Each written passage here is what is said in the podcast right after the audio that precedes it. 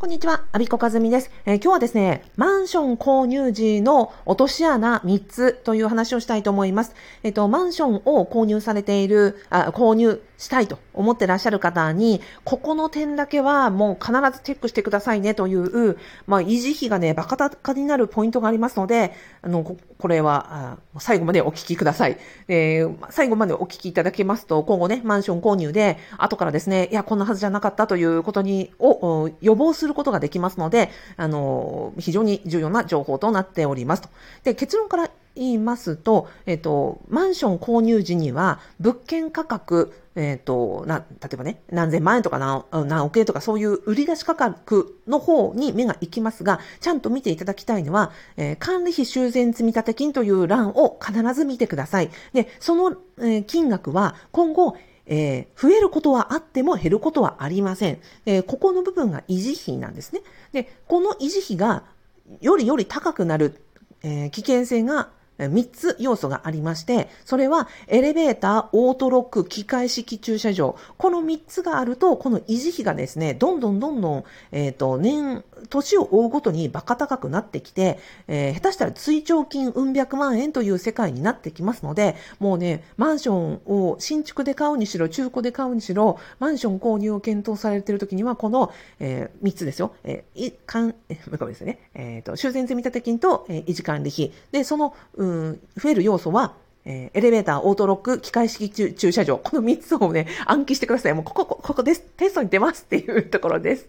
はい。なんで私がこれをね、力説するかと言いますと、私は、えっ、ー、と、アビコカズミの副業不動産ゼミというのを運営しております。そこでは、不動産投資を0から1を、うん、始めたいという方と一緒に私も勉強をしておりますと。私自身も9月、えー、22日に、え、分譲マンション物件、投資用物件を一つ買いました。で、その、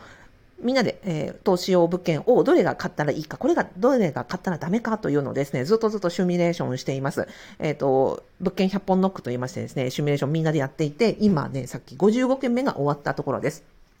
で、その、どういうところを見て買うか買わないか買っていいかどうかって検討してるかというと、物件価格というのよりも、さっき言った、えー、管理費、修繕積立金の方がむちゃくちゃ重要なんですよ。で、それはなんでかというと、入費、物件代、例えば、うんと、300万円の物件とかですね、150万円の物件とか、えー、何千万円の物件とかあるありますよね。その購入、建物そのものの金額って、まあ、新築じゃなければ割引交渉ができるんですよ。差し値って言いますけど、えっ、ー、と、売り主さんがいて、買い主さんがいて、あの、不動産って交渉、値段の交渉ができますからね、お値段を、例えば、あの、低くしてくださいとかっていう交渉が可能なんですよ。なのに、えっ、ー、と、というので、だから購入価格というのは交渉可能だし、割の割引交渉もできる。ただし、この、修繕積、維持費です。えー、修繕積立金と、えっ、ー、と、維持管理費の方は、みんな、そのマンション全体で決まってるお値段だから、安くしてくださいって、うちだけ安くしてくださいってことを言えないんですね。なおかつ、そのマンション管理組合というところが管理してるので、うん、もっとかかりますよとか、どれだけ修理しましたよとか、どこを、どこまで修理するかっていうのは、その自分のコントロールの範囲外なんですよ。で、なおかつ、えっと、人間もね、えー、建物も年を取れば取るほどやっぱりメンテナンスが必要で、修理も、の箇所も増えてきます。となってくると、どんどんどんどんその最初に、新築の時には、例えば、えー、修繕積立金1万円、えー、維持管理費1万円っていうふうに始まったとするじゃないですか。そうしたらそれだけで月2万円です。あ、月2万円かと思って新築の時に買いますと。そしたら、これが最初月2万円だったけど、これがね、あの5年、10年、まあ5年じゃあれですね、10年とか20年とか30年とか40年とか経っていくうちに、どんどんどんどんね、あの、例えば旧排水管がとか、あの、水漏れがとか、全体のね、あの、外壁を直しますとかっていう法定の、あの、なんですか、法律で決まっているその項目をちゃんと直さなくちゃいけないし、さっき言ったエレベーター、オートロック、機械式駐車場というのは基本的には機械物なので、壊れたら直す、壊れたら直すっていうこともありますし、あの、設備を定期的に安全上、あの、交換していかなくちゃいけないというようなこともありまして、この3つがついていると、この維持管理費というのがもうどんどんどんどん、うん、年を追うごとに増えていくんですよ。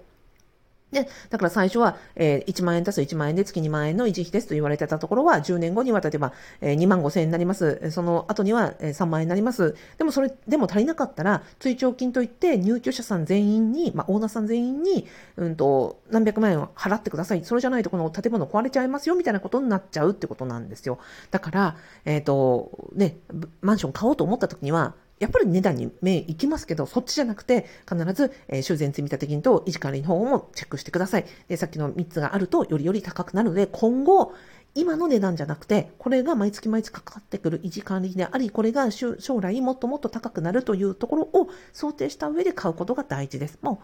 う、です。はい。で、これって結構車に似てるところがあって、だからマイカーを持ってらっしゃる方ってこの感覚がよくわかるんじゃないかなと思うんですよ。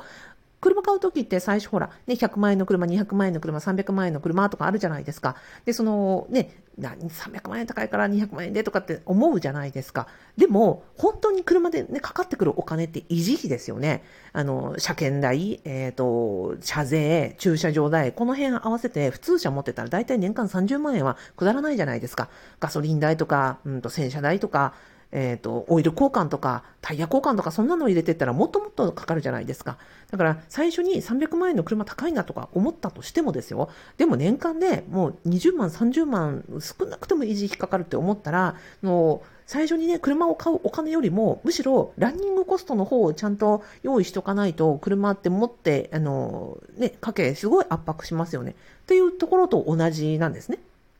だから、えっ、ー、と、マンションを買うときも、えー、管理費修繕積立金を、えー、ちゃんと見ましょうというところでございます。はい。えっ、ー、と、このようにですね、こういう知識って、私たち、私自身も、その不動産を勉強して初めて、あ、そうなんだって、物件価格じゃなくて維持管理費の方が重要なんだと。しかもこの3つ、あの、エレベーター、オートロック、うん、機械式駐車場、入居者側にとってはすごい便利な施設だから、あればいいって思うじゃないですか。でもね、不動産投資勉強すると、もうね、ファブメンバーさんみんな言いますけど、あ、これ、お、なんか、オートロックついてる、ダメだ、みたいな。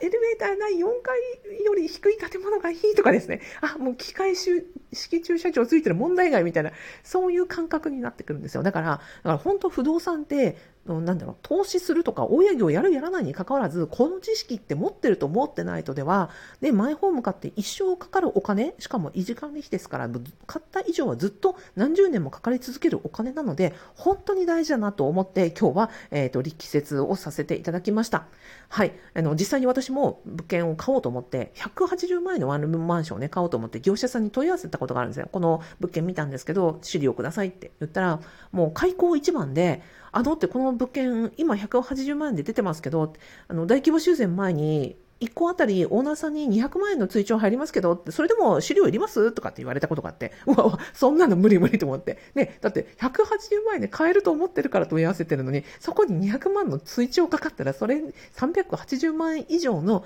追徴金だし、で、もし買って、また大規模修繕かかりますよって言ったら、また数年後にね、うん百万単位の支出があるって考えたら、もうとてもじゃないけど、そんなの買えないなっていうことになってくるわけです。なので、この修繕積立金と維持管理費のところは、もう必ず必ず必ずチェックしていただきたいということでございました。はい。このように、えー、不動産の知識があるとないとでは、やっぱり、あの、住、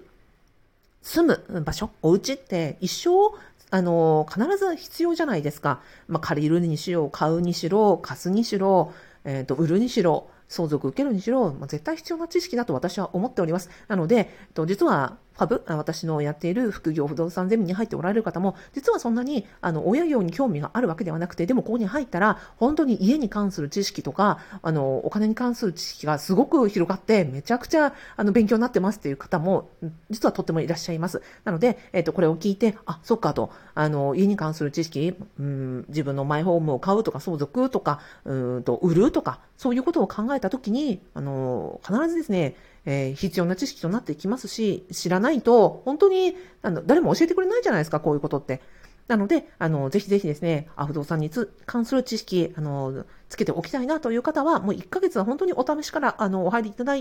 くことをお勧めします。で、あ、もう勉強したなとか、あ、これはいらないなと思ったら、1ヶ月でお辞めになられても全然私いいと思ってるんですね。でも本当に知らないと、ね、あの、一生で何百万円、何千万円の違いが出てきますので、はい、これを聞いて、あ、そうだなというふうに思ってくださいましたらば、あの、ラジオの概要欄に、えっ、ー、と、私のこの不動産、副業不動産ゼミをやり始めたきっかけ、